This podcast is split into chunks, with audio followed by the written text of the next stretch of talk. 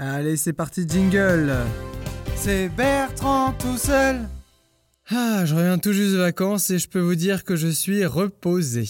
J'ai rencontré plein de monde, j'ai appris plein de choses, j'étais dans un endroit paradisiaque, les gens se rassemblaient, discutaient.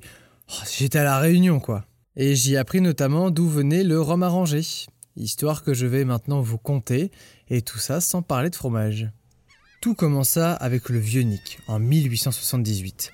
C'était un habitant d'une île perdue dans l'océan Indien, et c'est celui qui transforma pour la première fois la canne à sucre en rhum, l'alcool que nous on connaît. Oh, c'est sacrément bon. Cependant, il abusa très vite de sa nouvelle découverte et mourut quelque temps après. Euh, euh, j'en ai trop pris là. Oh, j'en peux plus. Comme quoi, la vie n'est toujours pas si rose. hein.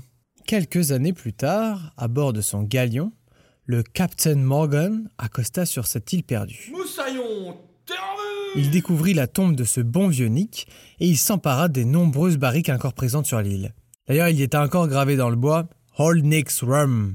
Le Captain Morgan ramena les tonneaux et les venda à la capitale du pays. Matelot, la fortune nous sourit. Une fois la recette découverte, ce sont des hectares de canne à sucre qui furent plantés puis récoltés en étant acheminés par charrette, d'où le nom de la marque, jusqu'aux distilleries. Mais la boisson fut victime de son succès.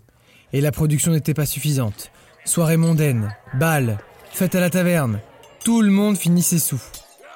La légende raconte même qu'un homme ivre se prit un rocher et par la suite commença à inventer des parfums. Yves Rocher, On décida alors d'augmenter la production et on planta des cannes à sucre jusqu'à perte d'horizon. On utilisa les trois rivières du pays pour distribuer les bouteilles de cet alcool si prisé. Chaque ville reçut des tonnes de rhum. Les rues, les ports, les magasins, il y avait du rhum partout. Dans les caniveaux, à l'école, 2 plus 2 ne faisait plus 4, mais rhum. À l'église, le sang du Christ devint rhum. On construisa une ville et on l'appela Rome. Bref, il y en avait trop et il fallait le ranger. Merci à tous d'avoir suivi ce podcast sur le rhum arrangé. On se retrouve très vite. Je commence à avoir un petit peu faim en plus, un petit morceau de comté me ferait du bien.